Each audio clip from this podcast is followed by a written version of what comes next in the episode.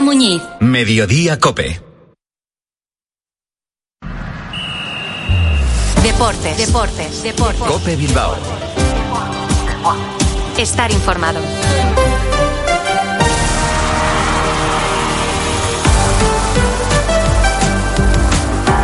A León, son las 3 y 25 de la tarde, un lunes más, eh, comenzamos eh, la semana en clave rojiblanca con nuestra tertulia Minuto 91 desde la tienda restaurante BR Bilbao. Les habla y saluda José Ángel Peña Zalvidea en nombre de técnicos y reactores. Hoy, 27 de noviembre de 2023, la atención está fijada en la visita liguera que el Atlético va a realizar esta noche a un Girona en el mejor momento de su historia. Puertas y persianas Suachu, en Recalde, les ofrece la actualidad del Athletic.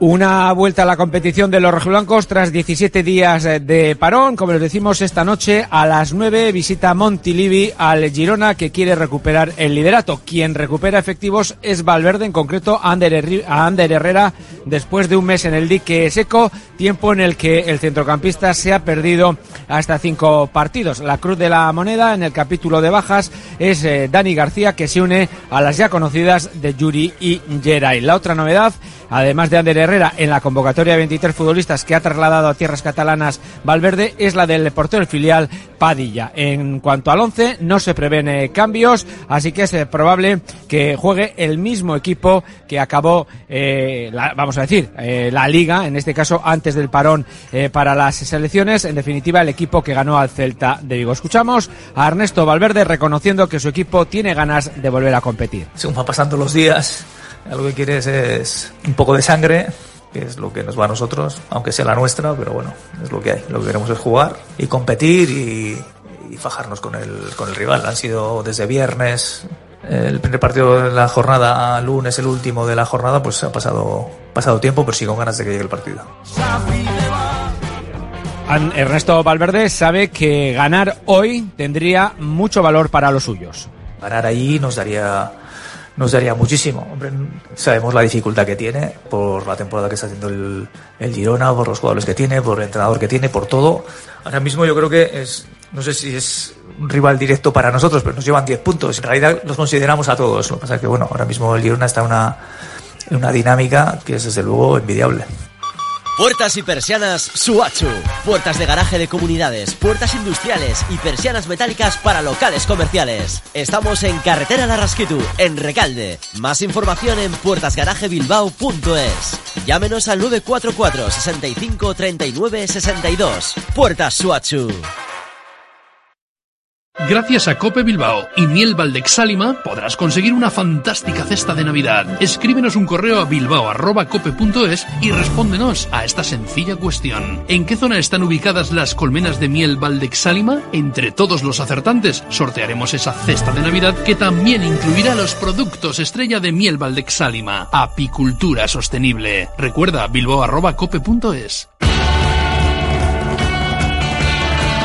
Y en segunda división, el Amorebieta no ha podido dar continuidad al eh, triunfo de hace una semana ante el Tenerife y ayer eh, cayó 2-0 en el campo del Elche. Los azules se quedan con 14 puntos a 3 de la salvación. Aritz Mújica, el entrenador de los de Urriche, creen que hicieron méritos por lo menos para puntuar.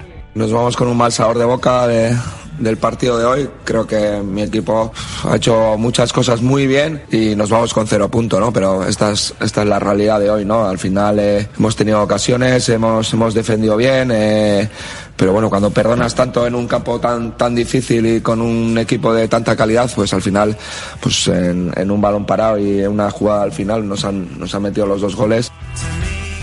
Y en el baloncesto, batacazo del Bilbao Basque, que sigue en crisis anímica y deportiva, con eh, la sexta derrota seguida, además con la peor anotación de su historia, tan solo 43 puntos ante Unicaja, anclado en las cuatro victorias, ya solo mantiene una de margen con el descenso. Jaume Ponsarnau, el técnico de los hombres de negro, lamenta la imagen ofrecida. Un partido con, con números espantosos, pero sobre todo nos ha faltado confianza y determinación. Lamentar, siento la imagen que hemos dado a nuestro público, pero no nos resignamos a, que las cosas no salgan tan mal. Vamos a trabajar duro para que nos salgan mejor. Bueno, pues eh, completado el resumen de la actualidad de nuestro deporte, abrimos ya la mesa de análisis rojo y blanco en la tienda restaurante BR Bilbao. Sigan acompañándonos en la sintonía de Cope más Bilbao.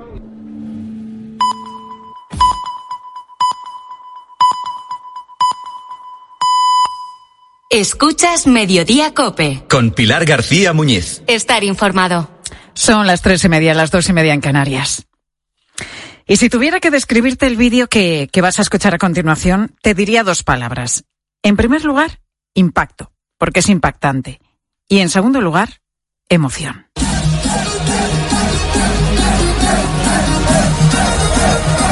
Es el vídeo de una sesión de un DJ de un DJ de discoteca donde se ve a decenas de jóvenes saltando como locos, bailando, vibrando y entusiasmados con la persona que está pinchando la música por el mérito que tiene. Ese DJ va en silla de ruedas, apenas tiene movilidad y maneja los platos y la mesa de mezclas con los pies. Y es además alucinante cómo lo hace. Bueno, ya has escuchado lo bien que suena, ¿no? Este chico se llama Kiko Vázquez, tiene 22 años y es de Málaga. Cuando era niño, una enfermedad vírica afectó a sus funciones motoras, pero esto no ha impedido que se dedique a lo que más le gusta en la vida, que es eso, que es la música. La música es su pasión. Se hace llamar DJ M4A y pincha con los pies con tal destreza que vuelve loco a los jóvenes que acuden a verle, que encuentran en él lo mejor de la música, pero también una fuerza, una energía y un espíritu de superación inagotable. Kiko no puede hablar. Para comunicarse, usa un ordenador y a través de él nos ha contado qué siente precisamente durante estos conciertos. Al principio nervioso, quiero que todo salga bien, luego estoy en mi salsa y disfruto mucho. Y se le ve, se le ve que disfruta muchísimo con la música. Pero bueno, para llegar aquí, Kiko, pues primero tuvo que creer en sí mismo, verse capaz de poder hacerlo. Y además tuvo que convencer también a sus padres, que en un principio, la verdad, no lo veían nada claro. Su madre es Inma Cerván y ahora está no orgullosa, sino orgullosísima de lo que está consiguiendo su hijo. Inma, muy buenas tardes. Buenas tardes. Bueno, es para estar muy orgullosa de Kiko, desde luego, Inma. No te lo puedes imaginar. Sí, ¿verdad? Muchísimo, sí, sí. Oye, sí. ¿cuándo y cómo empezó Kiko a pinchar música? Porque creo que él empezó en casa, ¿no? Eh, sí, sí, él, él pinchó en casa, eh, le compramos la- una mesa de mezcla un poco más pequeñita de la que tiene ahora, la verdad, y disfrutaba como un enano. Yo tenía mis dudas, la verdad, porque yo decía, veremos a ver los botoncitos estos, él con su discapacidad en los pies, bueno, pues no sé, ¿no? Pero bueno, su padre decía, sí, sí, déjalo que verá. Y la verdad que, que sí, que, que lo consiguió y muy bien, tiene muy buen oído, que esto también, hombre, le ayuda mucho. Y, y bueno, pues ahí, ahí va. Oye, ¿tienes a Kiko ahora contigo por ahí, Inma? Sí, sí. Sí, Sí, bueno, lo hemos escuchado porque él se comunica a través del ordenador principalmente, ¿no? Sí, sí. Oye, ¿cómo os quedasteis, Inma, cuando Kiko os dijo que quería dar ese salto de pinchar en casa a pinchar en salas de discotecas y fiestas? Pues sinceramente que yo decía, ay, Dios mío de mi vida. Se está riendo, Ay, ¿no, mío. Kiko? Que lo escucho Ay, de fondo. Dios mío de mi vida. Bueno, eh, pero se hace. Eh, mira, es que ¿sabes qué pasa? Que cuando quieres, puedes. Y te organizas y como sea, se puede. se puede. Es un poco complicado, pero bueno, la verdad es que sí, porque bueno, la mesa de mezcla, eh, la silla, la ropa, no sé cuánto, pero bien, bien. Sí, sí. Bueno, a mí eh, en la historia de Kiko me sorprenden tantísimas cosas, Inma. Eh, como tú dices, si se quiere, se puede, ¿no? Y él es el vivo ejemplo de que efectivamente no hay barreras. Las barreras muchas veces las tenemos todos en la cabeza. Y fíjate, él apenas tiene movilidad y está haciendo disfrutar a tantísima gente con su música. Y, y me sorprenden muchas cosas, es por ejemplo, cómo llega a manejar los platos, la mesa de mezclas, el ordenador, todo de manera autodidacta, además. Sí, sí, sí. Él de bueno, él hizo un curso de video DJ y sonido. La verdad es que él tiene su, incluso su título de grado medio. Entonces, claro que eso también ayuda muchísimo. Él, a ver, tiene un conocimiento ahí que tiene su titulación también, ¿vale? Pero aparte de eso, antes de hacer el curso, él ya tenía su, su mesa de mezclas y mm, autodidacta total. luego ya no, luego ya se formó y la verdad es que, que muy bien, muy bien, la verdad es que Jo, sí. y es impresionante la destreza que tiene con los pies. Eh, Sí, sí. Bueno, si lo vieras, eh, hay cosas que tú dices, bueno, si lo vieras escribiendo eh, en el teléfono, yo le digo, pero vamos a ver, chico, pero si es que yo me equivoco 40 veces, ¿en qué mérito tiene que tú? Porque tú date cuenta de que encima él lo ve desde otra altura, no que tú te pones Claro, el teléfono cerca claro, claro. y él todo lo que hace lo hace con los pies, lo que puede hacer lo hace con los pies. Tiene un mérito increíble, incre- pero no no, no, no te cae. Él ahí está, ahí. O sea, él persiste porque sabe que si algo eh, se le mete en la cabeza lo va a conseguir. Total, y es muy perfeccionista, sí, sí. Sí. Oye, para Kiko, ¿qué es la música, Inma? La música, sinceramente, yo creo que es todo. Para él la música es todo. Él es que la vive, disfruta, eh, le encanta. Él se levanta y te lo prometo, lo primero que hace es poner música. Es que yo, como a mí la música me gusta, pero bueno, tampoco es una cosa que me... Y él es que le... Es su vida. Es que yo no te puedo decir otra cosa, es que es su vida. Él está oyendo música todo el tiempo que puede, él está oyendo música. Él, eh, bueno, decimos que es DJ, pincha música tecno sobre todo, ¿no? Pero bueno, hace también sí. sus mezclas con canciones clásicas, con clásicos del rock y del pop. Sí, totalmente. Le encanta Michael Jackson, le encanta Queen, eh, también el pop español. eh, en fin, le gusta mucho tipo de, de música. Tiene su preferencia, como todo el mundo, evidentemente, ¿no? Eh, pero sí, sí, él es así. ¿Le acompañas tú cuando pincha, Inma? Pues yo le he acompañado alguna vez, otras veces su padre, en fin, así como nos organizamos, depende de, de- de cómo surjan las cosas. Y es muy sorprendente también, Inma, la reacción de los jóvenes, del público, ¿no? Que, que- que están entregados totalmente cuando ven, pues eso, el mérito que tiene, eh, cómo está tocando, cómo está pinchando en este caso Kiko. pero el mérito, y eh, obviamente el mérito que es total, pero también porque es buena música, porque si no, no, no te gusta. ¿Sabes qué te digo? Exacto, que puede haber una exacto. persona que tú dices, bueno, sí, lo- está pinchando, vale, pero es que me encanta lo que está pinchando. Por eso se entrega, porque el lenguaje no verbal, ¿no? Si tú ves unos chavales pegando bote, eso, mm, ¿qué, ¿qué más te dice? No necesitas nada más. Por eso decía yo hace un momento, Inma, que los chavales, eh, bueno, es que se vuelven locos con él, primero porque encuentran en él lo mejor de la música, pero también esa energía, esa fuerza y ese espíritu de superación que, que también representa Kiko. Bueno, ha pinchado ya en eventos y en fiestas en varias, en varias ciudades de nuestro país. Sí, ha pinchado en Madrid y aquí en Málaga. En- fuera ha pinchado en Madrid y aquí en Málaga y en distintos pueblos. Y la verdad es que bien, yo descubrí que no estuvo, lo llevó, lo llevó su padre, pero el vídeo, por lo visto, también genial. Yo lo he visto y disfrutaron un montón. Sí, sí, sí. Y luego aquí en Málaga, en Alaurín, mm, fue precioso. En Marbella también estuvo y, y estuvo muy bien. Sí, sí. Eso fueron ya, eso ya hace un poquito de más tiempo. Sí. Y Kiko tiene claro que quiere dedicarse a esto profesionalmente. Kiko, mm, toda su cosa es hacerlo profesionalmente. Sí, él, él dice que mientras que él pueda, que por él desde luego no va a quedar, que él lo va, lo va a intentar todo. Si no puede, dice él que quiere, bueno, que, que tendrá, ah, que ya hará otras cosas, que tiene un plan B y que ya hará otras cosas. Pero siempre vinculado con la música, ¿no? Por lo que tengo entendido. Siempre, siempre su vida, es que, claro, eh, sí, sí, sí. Oye, pues ojalá, ojalá pueda tener su hueco en el mundo de la música porque capacidad ha demostrado que tiene de sobra y empeño y entusiasmo, desde luego más que nadie. Es eh, admirable la actitud y la fortaleza de Kiko. Inma, dale un abrazo muy grande a Kiko de nuestra parte, que consiga todos sus sueños, que siga ahí, porque ya decimos que persistente y vamos, luchador es más que nadie. Mucha suerte para Kiko, Inma. Te está diciendo que muchas gracias. Gracias, Kiko. Un abrazo y un beso muy gracias por fuerte. vuestro apoyo. Gracias a Muchas los por dos. Mm.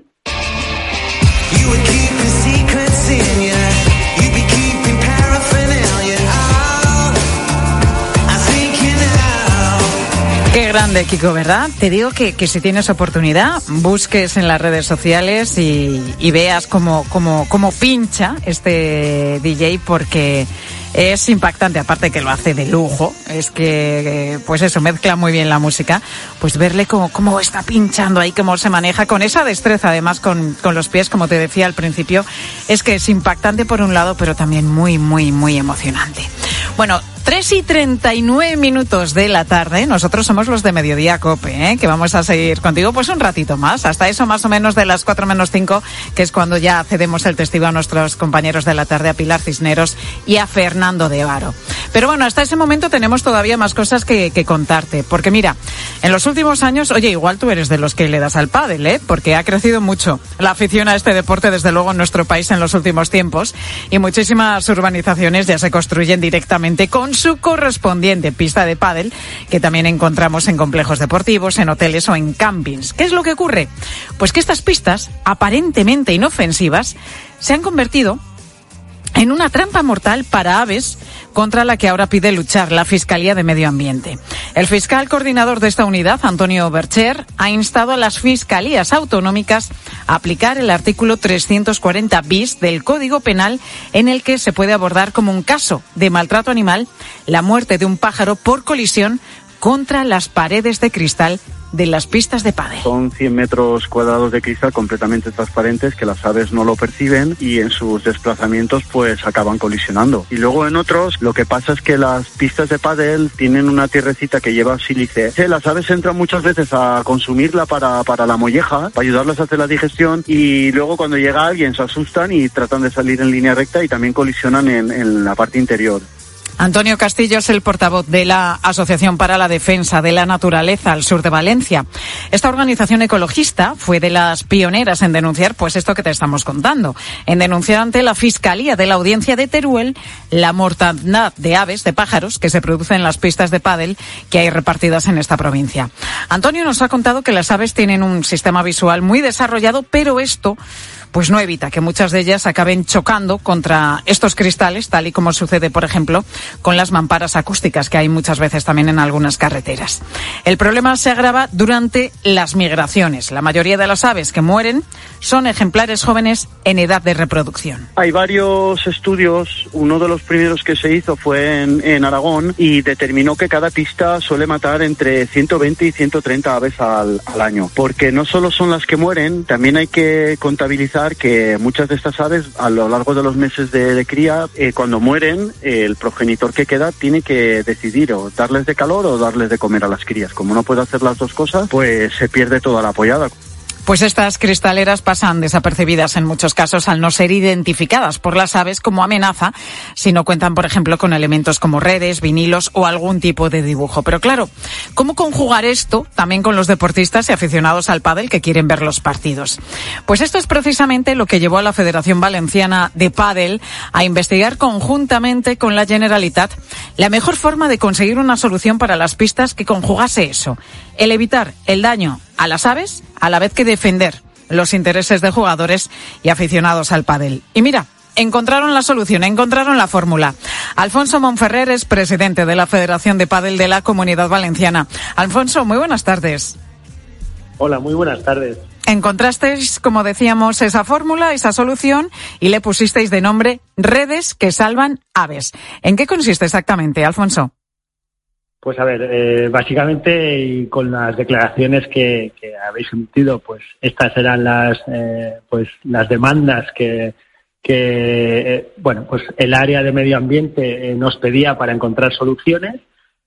yo creo que era la, la, primera vez que nos poníamos ambas partes, deporte y medio ambiente, a trabajar conjuntamente. Y al final, bueno, pues hasta la fecha se habían venido utilizando pues adhesivos, vinilos, etcétera, etcétera, eh, eh, para intentar evitar eh, esto.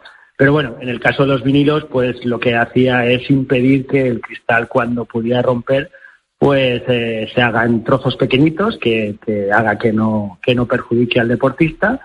Y al final encontramos una, una solución muy sencilla, que es utilizar unas redes de unas dimensiones adecuadas para que, pues para que las aves no intenten entrar por los agujeros de, que hay entre las redes y es que no sean superiores a 10 por 10 centímetros y eso el ojo humano pues tampoco tampoco lo percibe demasiado con lo que al minuto de estar jugando de estar viendo una competición pues ya no hay ninguna molestia y parece que no haya nada, pero ellos sí que sí que lo ven. O sea, es una red, es una malla, podríamos decir, ¿no, Alfonso? Es la misma malla que puedes ver en la parte superior de las pistas para que las bolas no se salgan a sí. fuera de la instalación, pues bajarlas hasta, hasta las zonas acristaladas, solo en aquellas, en aquellas pistas o en aquellos lugares donde tiene posibilidad de entrar eh, las aves, porque una vez si tienes muchas pistas, 10, 15 pistas, pero solo la entrada eh, de las aves puede ser por un lado, solo con ponerlas ahí te estaría protegiendo al resto de las instalaciones. O sea que es Eh, algo tan sencillo como eso. algo tan sencillo y tan barato como eso, sí, así es. Es lo que te iba a preguntar ahora, si esta solución era costosa o no para los dueños de las instalaciones deportivas. Me imagino que no demasiado. Nada, nosotros eh, contactamos con un proveedor para que pudiera facilitar todos los materiales y estará por menos de 500 euros. Iba incluido toda la solución para, para poder impedir que estas aves eh, pueda- puedan chocar contra, contra el cristal de las pistas. Alfonso, y hasta el momento en el que ponéis en marcha estas redes, ¿habíais recibido muchas denuncias por parte de organizaciones animalistas? No, nosotros directamente no habíamos eh, recibido denuncias, sí que nos habían trasladado desde, desde las consejerías, eh, en este caso del medio ambiente y de deportes, pues informes eh, para tratar estas denuncias que ellos estaban recibiendo. Y la verdad es que nos pusimos a trabajar y actualmente, antes de tramitar cualquier tipo de denuncia, pues eh, los agentes de medio ambiente lo que están es proponiendo que se instale esta solución antes de iniciar cualquier procedimiento eh, que pudiera llevar a una sanción o que pudiera llevar a, a- a algún resultado negativo. ¿no? Y hasta la fecha la verdad es que no hemos vuelto a tener ninguna petición de información ni ninguna queja al respecto, por lo que parece que está funcionando bastante bien la implicación de la Administración con esta solución y de los propios titulares de las, de las instalaciones para, pues, para permitir que también, porque esto sobre todo afecta a, muchas pistas que están en lugares con un entorno que hay que disfrutarlo también, ¿no? Y la verdad es que yo creo que la gente sabe conjugar el deporte y el medio ambiente sin ningún problema. Oye, pero ¿erais consciente vosotros de realmente de este problema, Alfonso? ¿Impactan tantas eh, aves contra las pistas de pádel, contra las cristaleras? Pues bueno, esto es una cosa que, que, bueno, ahí podríamos entrar en discusión y no asumimos porque yo llevo muchos años y la verdad es que no encuentro aves, eh, aves que estén eh, muertas, ¿no? Alrededor de las pistas. Nos decían que no las veíamos porque los gatos se las comen por las noches y entonces nunca llegan a estar. Entonces era un círculo en el que teníamos que creer, pues, en los agentes medioambientales y en las autoridades medioambientales de que esto sí que podía pasar. ¿Vale? Entonces asumimos que podía ser así, aunque no lo hubiéramos visto habitualmente, y le dimos una solución, que tampoco al final fue tan difícil. Fue trabajar, pensar en las distintas posibilidades, porque todos hasta la fecha habían trabajado con vinilos. Nosotros nos oponíamos por la seguridad del deportista. Por lo que decías que, que si se rompe el, el cristal no se rompe en trocitos pequeños, ¿no? Correcto, eh, esto es como el cristal del coche, pues lo mismo, tiene que eh, expandirse lo máximo posible para que sean microcortes y no haya ninguna Claro. de gravedad. Y entonces nosotros siempre dijimos que íbamos a defender al deportista y encontrar soluciones, pero defendiendo al, al deportista a la vez que pues al medio ambiente. Yo creo que la encontramos y se puede poner y quitar cada vez, es decir, si se tiene que hacer una retransmisión deportiva, se puede quitar la valla, a la malla, porque en ese momento ya hay público y los, las aves no van a impactar y cuando se acabe eh, volverla a poner, entonces es de quita y pon muy fácilmente, con lo que yo creo que nos da solución a todas las O sea, el problema realmente, por lo que te estoy escuchando, es cuando la pista está vacía, lógicamente, ¿no? Correcto, exactamente. Habitualmente el problema es cuando la pista está vacía y entonces ellos no tienen, o las aves no tienen ninguna referencia al respecto. Mientras hay gente fuera o gente dentro, eh, no hay impactos habitualmente, sino suele ser cuando no hay nadie utilizando las pistas y por lo menos no, por lo tanto no tienen referencias. Entonces es donde hemos puesto pues una señalización, eh, que en este caso son las redes y que eh, especialmente el tamaño, porque también lo que nos dijeron es que en una dimensión más grande, esos 10 centímetros, el ave intenta pasar por dentro, entonces que no lo hiciéramos más grande, porque entonces las colisiones repe- serían repetitivas, porque ellos intentarían entrar entrar por esas perforaciones que ven entre en- de la red. Y entonces al final hemos utilizado las medidas que Medio Ambiente nos dijo que eran las adecuadas. Bueno, y la idea pues está funcionando bien de tal manera que creo que, que se está exportando, ¿no? Pues ya otras comunidades autónomas, instituciones y propietarios de pistas que han decidido también pues instalar este tipo de, de redes. Pues hemos hablado de ello, la verdad que la noticia nos había sorprendido bastante aquí en Mediodía Cope y hemos hablado de esas redes o de esas soluciones que, esa solución que se ha encontrado para evitar el impacto de, de aves en las pistas de pádel. Hemos hablado con Alfonso Monferrer, que es el presidente de la Federación de Pádel de la Comunidad Valenciana. Alfonso, muy amable, gracias por estar en mediodía. Muchísimas gracias a vosotros por la difusión. Pues estamos acabando ya en la recta final. Estamos en la recta final de este mes de noviembre, estamos a las puertas de diciembre. ¿Qué significa eso? Pues que ya en nada van a empezar las comidas y las cenas de empresa. Desde hace tiempo los restaurantes ya lo tienen prácticamente todo cogido para las próximas semanas. Así que como no hayas sido previsor y quieras reservar, pues qué sé yo, para el 15 de diciembre, para el 10 de diciembre, para el 18 de diciembre, lo vas a tener complicado. Y sobre esto precisamente preguntábamos hoy en mediodía si tienes ya reserva para tu comida o cena de empresa y si te gustan además este tipo de eventos. Ángel Correas, buenas tardes. ¿Qué tal, Pilar? Muy buenas tardes. Que no tenemos nosotros, los de mediodía siempre vamos mal. No tenemos, es que, es que Hombre, no, no nos da tiempo, la ¿eh? vida. Bueno, sí, pero sí, estamos contando que, que- que ya no hay Comida no festas. podemos hacer porque mira dónde estamos a estas horas. No, nosotros ya merienda cena. Tendríamos, pues, por lo menos, o ir a un postre de empresa. Que Ya vamos podemos- fatal a un desayuno, no sé Pero cómo bueno. lo vamos a hacer, pero ya llegamos tarde. Bueno, ¿qué nos caerá. han dicho los oyentes? Mira, Julia dice que ella es de las que tiene bastantes ganas de que llegue la cena de empresa. A mí me gustan las comidas o cenas de Navidad de la empresa porque es una oportunidad de conocer a tus compañeros de trabajo en un ambiente muy distinto y la verdad es que yo nunca me las pierdo. Y bueno, en este caso sí que ya tenemos reserva para mi empresa el día 22 de diciembre, pero hemos tenido que reservar con más de un mes de antelación porque ya estaba Claro. todo hasta arriba. 22 de diciembre, buen día el de la lotería. Oye, si ya Sí. te toca, celebras la cena de empresa y, y la lotería. Dos pájaros en un tiro. Sí, que dice Julia que, que es una forma de, de compartir, ¿no? Y de conocer a los compañeros también en otro ámbito que no es el laboral. Ojito, ojito. A ver qué Ojito. entendemos por conocer a los compañeros en otro ámbito. Eh, no, yo digo que ojito que luego pasan cosas como que, como que a lo mejor pues te tomas una cerveza más de la cuenta. Con la corbata en la cabeza, ¿no? Sí, que está muy bien, bueno, pues eso, eh, compartir con los jefes y tal, pues otros ambientes, otros momentos y unas cervezas o un vino, pero ojito con, hay que ser prudente, que Deberían- siempre, deberían de siempre hay que recordarlo todos los años. Deberían de prohibir los móviles en esas cenas. Sí, por lo sí, que pueda pasar. Bueno, más oyentes que nos dicen. Mira, Rosario, ella dice que sin embargo, al contrario de Julia, no es demasiado fans de esas cenas de Navidad de la empresa. Yo jamás fui ni a una comida de empresa ni a una cena de empresa porque si no aguantaba a mi jefe al diario como menos para aguantarle borracho en una cena o en una comida.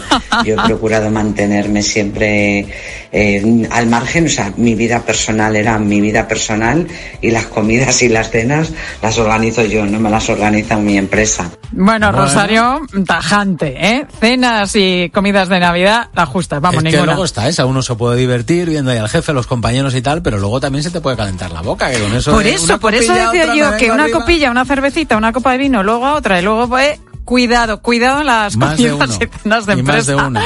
Porque sí es verdad que luego llegan los sustos o al día siguiente que yo dije eso, ¿cuán- ¿en qué momento de la cena dije yo Y eso? bien llega otro y dice, pues está grabado. Hay las cenas y las comidas de empresa que muchas veces las carga el diablo.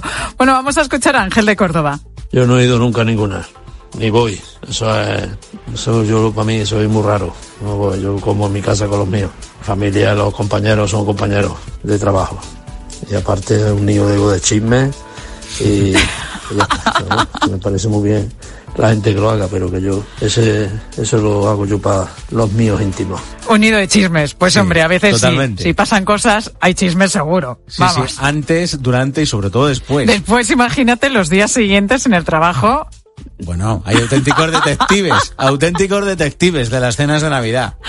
En fin, más cosas, más oyentes. Mira, Anica de Zaragoza, ella echa de menos irse de cena de Navidad porque encima, pues bueno, lo bueno que tienen es que no te toca a ti pagar el plato. Bueno, Las cenas, en este caso las comidas de mi empresa, eran estupendas. Bueno, comíamos de maravilla y los jefes estaban encantados de invitarnos porque habíamos trabajado bien y todas esas cosas.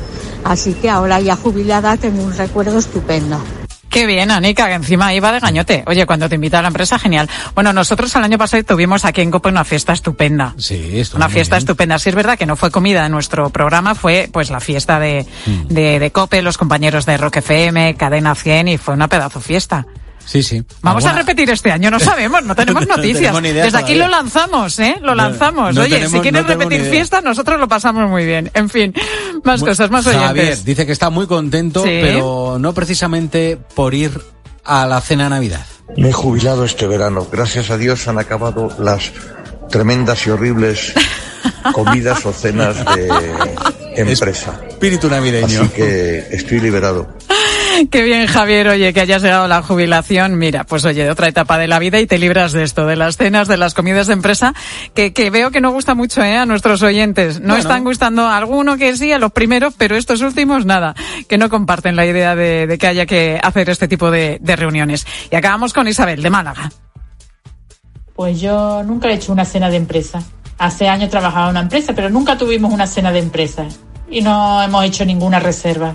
Bueno, pues, pues eso, que Isabel, oye, nunca es tarde, Isabel, si os apetece, Claro. pues a lo mejor este año, mira, empiezas tú con la tradición y a partir de aquí ya se va haciendo año tras año, eso sí, es que dependiendo sobre todo en las grandes ciudades está muy complicado ya a estas alturas, pues a finales de noviembre poder reservar una fecha para celebrar uno de estos eventos. En fin, que volveremos a hablar, seguro que siempre dan mucho de qué hablar las cenas y las comidas de empresa, pero con quien vamos a hablar ahora es con Pilar Cisneros, compañera, ¿qué tal? Hola, Tocaya, ¿cómo estás? Buenas tardes. ¿Qué nos vais a contar Pues en la tarde mira, de COPE? eh, si bajas a una cena de empresa, por ejemplo, a Madrid, seguro Sí. que te encuentras eh, con un problema, el del aparcamiento, especialmente en estas fechas. ¿Cuántas veces hemos dicho eso? ¿Por qué no tendría un coche más pequeño que podría entrar en este huequecito? Ojo con esto, porque nos planteamos si deberían los coches grandes pagar más por aparcar en la calle. En París se va a hacer ya a partir del 2024. ¿Podría ocurrir aquí? Enseguida lo hablamos. En la tarde de COPE con Pilar Cisneros y Fernando de Aro. Te dejo con ellos.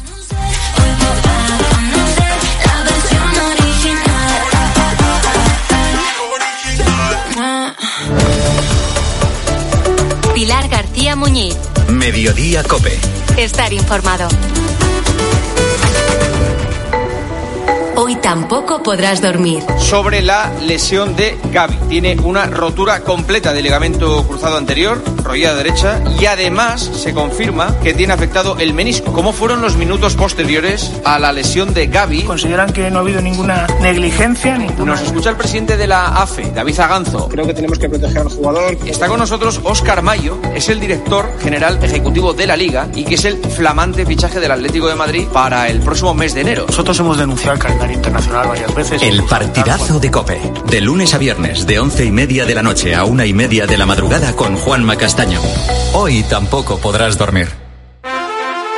En línea directa sabemos que cuando acaba el año a todos nos viene bien un buen ahorro. Por eso este noviembre ofrecemos el mes de puertas abiertas de línea directa. Te bajamos hasta un 25% el precio de tus seguros de coche y hogar con coberturas inigualables. No dejes escapar esta oportunidad y cámbiate antes de que sea demasiado tarde.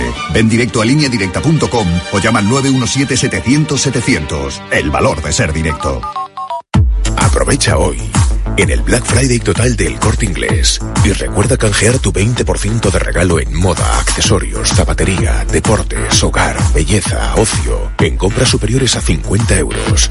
Solo en el Black Friday total del Corte Inglés en tienda, web y app. Elige tu Cope Bilbao. 97.8 y Cope Más 95.1 FM.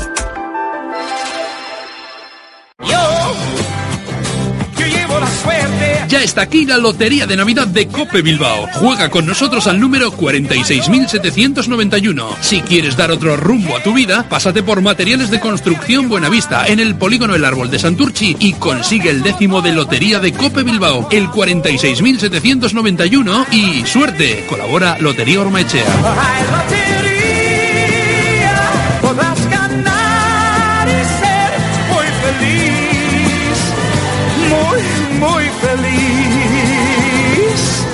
Primeras confirmaciones para la séptima edición del BBK Bilbao Music Legend Festival, con la potente banda de hard rock Dead Purple como cabeza de cartel. Junto a Kenneth Heat, The Screaming Cheetah Willis y la artista de blues rock Susan Santos. El 14 y 15 de junio en el Bilbao Arena, patrocina BBK y el Ayuntamiento de Bilbao. Entradas ya a la venta en Cuchabank y en la web oficial del festival, musiclegendsfestival.com. Ahora mismo a un precio muy especial, pero solo hasta el 6 de enero. Deep Purple, Kenneth Heat, The Screaming Cheetah Willis y Susan Santos en el BBK Bilbao Music Legend Festival y muchos artistas más por confirmar. Gracias a Cope Bilbao y Miel Valdexálima podrás conseguir una fantástica cesta de Navidad. Escríbenos un correo a bilbao.cope.es y respóndenos a esta sencilla cuestión. ¿En qué zona están ubicadas las colmenas de miel Valdexálima? Entre todos los acertantes sortearemos esa cesta de Navidad que también incluirá los productos estrella de miel Valdexálima. Apicultura sostenible. Recuerda bilbao.cope.es.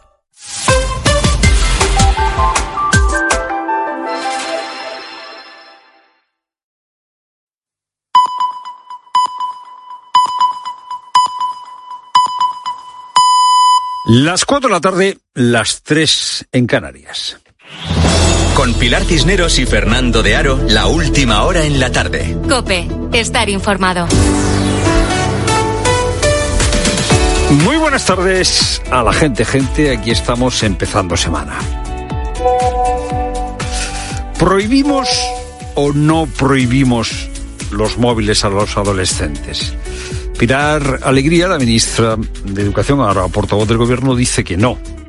En Telegram, en redes sociales, hay un movimiento de muchas personas, movimiento en el que hay madres y profesoras, que reclaman, si no la prohibición para los adolescentes, sí un retraso en la edad en la que los niños tengan acceso a las pantallas y a los móviles. La verdad es que la cosa no es simple, eh, poner una raya en el agua es complicado, pero hace unos días, eh, viajando en tren, vi a un niño que se tragó alrededor de mm, tres horas o cuatro horas de pantalla. Estaba viendo dibujos animados, pues tres horas. Y, era un bebé, ¿eh? No, no, eh, tenía el chupete eh, bien amarrado. Habrá que estudiar el asunto. Pero claro, si para evitar los efectos de un exceso de conexión digital creamos otro tipo de desconexión, agravamos el problema. Lo último que necesitan los niños, los jóvenes y los adultos en este momento es una agenda hiperprotectora. Hay que tener cuidado con la excesiva conexión digital. Muy bien, pero eso no puede hacerse a base de desconexión con la vida. Porque si no, eh, no se educa, no se crea un sujeto maduro. Mm, si es menos desconexión digital es para que sea más desconexión real, no para crear burbujas. Y ha entrado la galerna por el Cantábrico. El mar está revuelto, el mar político, ¿eh? es una metáfora. En las costas vascas. Bueno, si es una metáfora, la tienes que explicar y es una mala metáfora. Eh, a Urcullo lo hicieron de dimitir la semana pasada, o dimitir o retirarse como eh, futuro candidato del PNV para las elecciones. Unas elecciones en las que el PNV se juega mucho.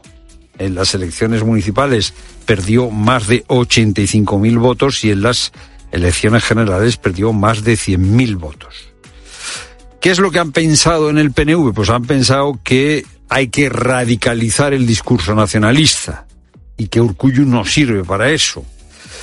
No solo es que Urcuyu no sirva para radicalizar el discurso nacionalista, es que además Urcuyu se lleva mal con Puigdemont porque Urcuyu actuó como mediador cuando Puigdemont no sabía si convocar elecciones o declarar la independencia.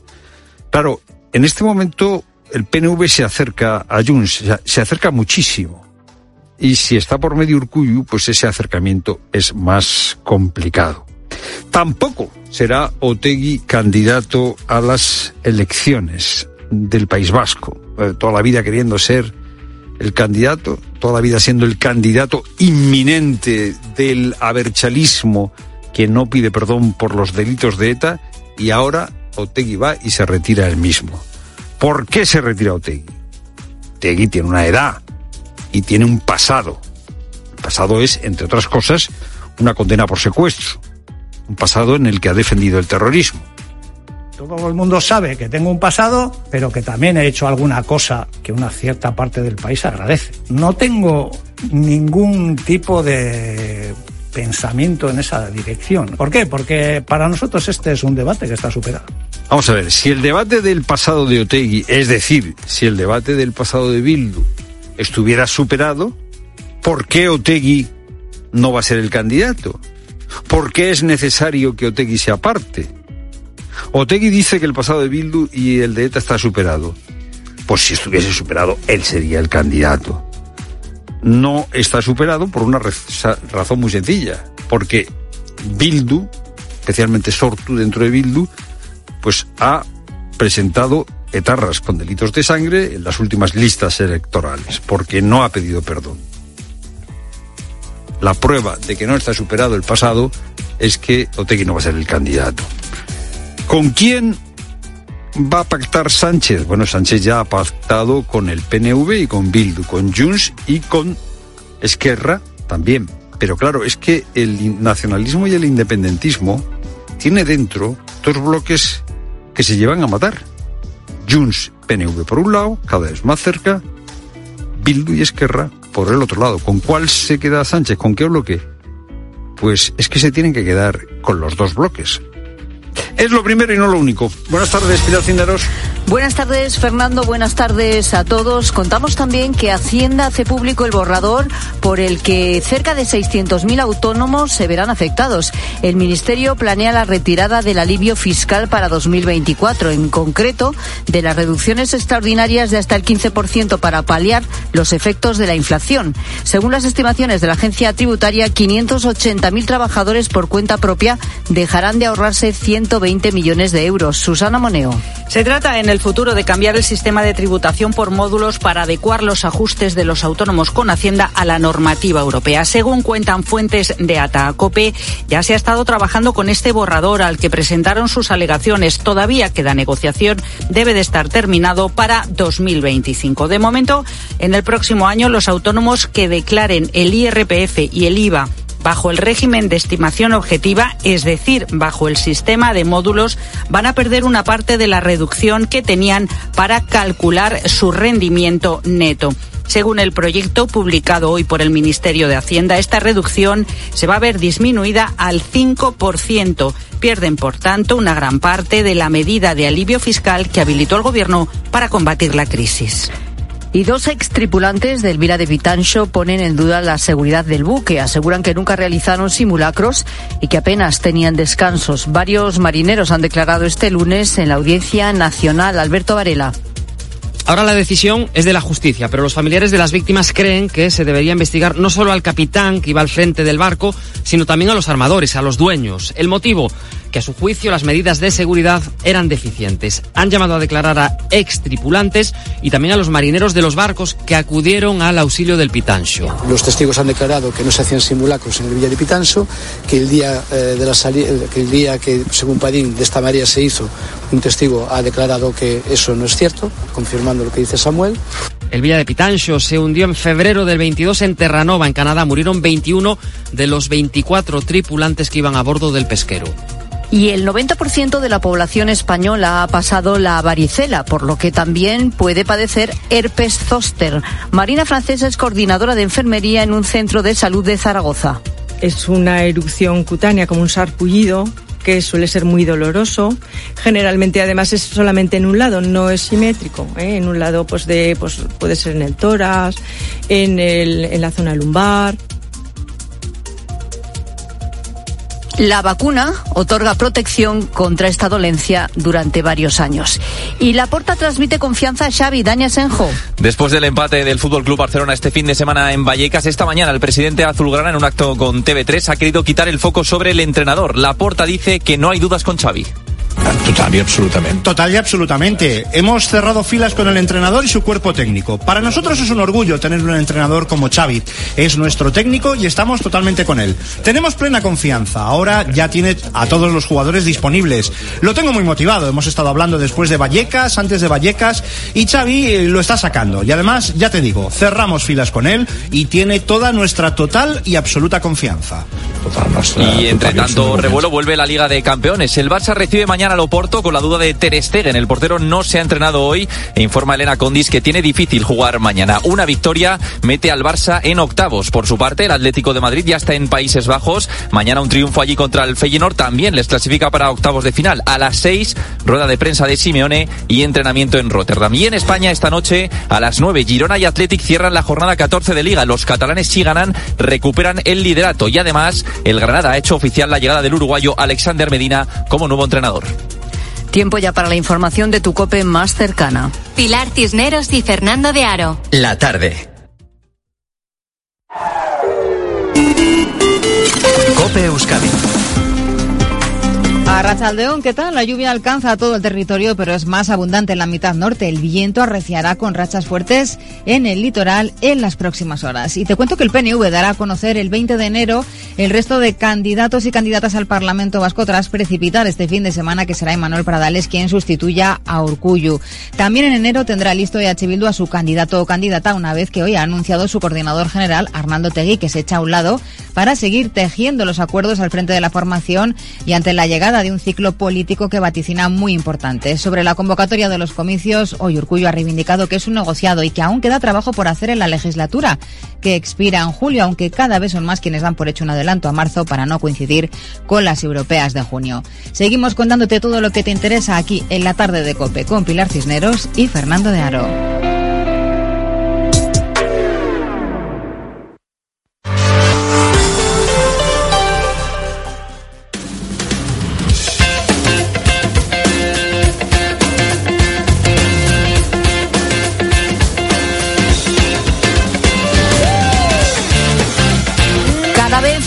Más grandes y más potentes, o al menos modelos que sean parecidos a los todoterreno.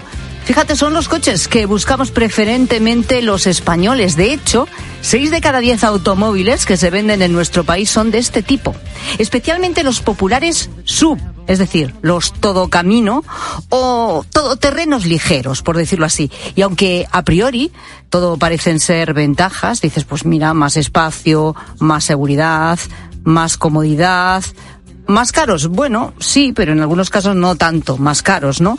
Lo cierto es que ya hay países que empiezan a no verlo de esta manera, es decir, de que el hecho de que comprar coches grandes o todo caminos o todo terrenos ligeros sea una ventaja.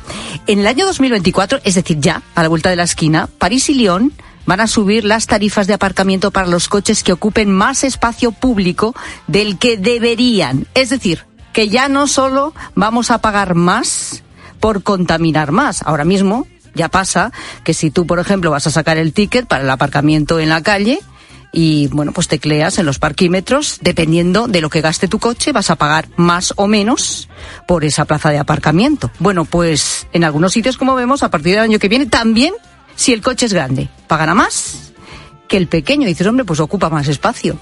¿Tiene lógica? ¿No tiene lógica? Bueno, el, te el, tema es, es polémico. Mira, te voy a poner algunos ejemplos. Uno de los sub más vendidos en España en los últimos años, muy popular, a lo mejor lo tienes en la cabeza, por eso lo he escogido, el Nissan Qashqai. ¿Cuánto mide? Mide 4 metros con 42 metros de largo, ¿vale? 4 con 42. Quédate con esa cifra. Subimos un poco en la gama, un BMW X3 pues ya nos ponemos en 4,70.